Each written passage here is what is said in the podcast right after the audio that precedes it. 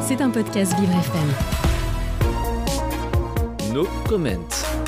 Le 16 septembre 2022, une révolution a débuté en Iran. Nos comments vous livrent chaque jour une actualité factuelle de la situation dans le pays.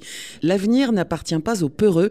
Voici le message plein d'espoir envoyé derrière les barreaux de sa cellule par Vaïd Afkari, détenu à l'isolement depuis maintenant 1000 jours dans la prison Abdelabad de Shiraz pour avoir protesté contre l'exécution de son frère Navid. En échange du diplomate et agent du renseignement iranien Assodola Assadi, l'Iran a livré à la Belgique, outre l'humanitaire belge Olivier Van de Castille, deux ressortissants irano-autrichiens, Kamran Gaderi et Massoud Mossaeb, et un Danois. Les hommes de nationalité austro-iranienne étaient détenus respectivement depuis plus de 4 et 7 ans. C'était un podcast Vivre FM. Si vous avez apprécié ce programme, n'hésitez pas à vous abonner.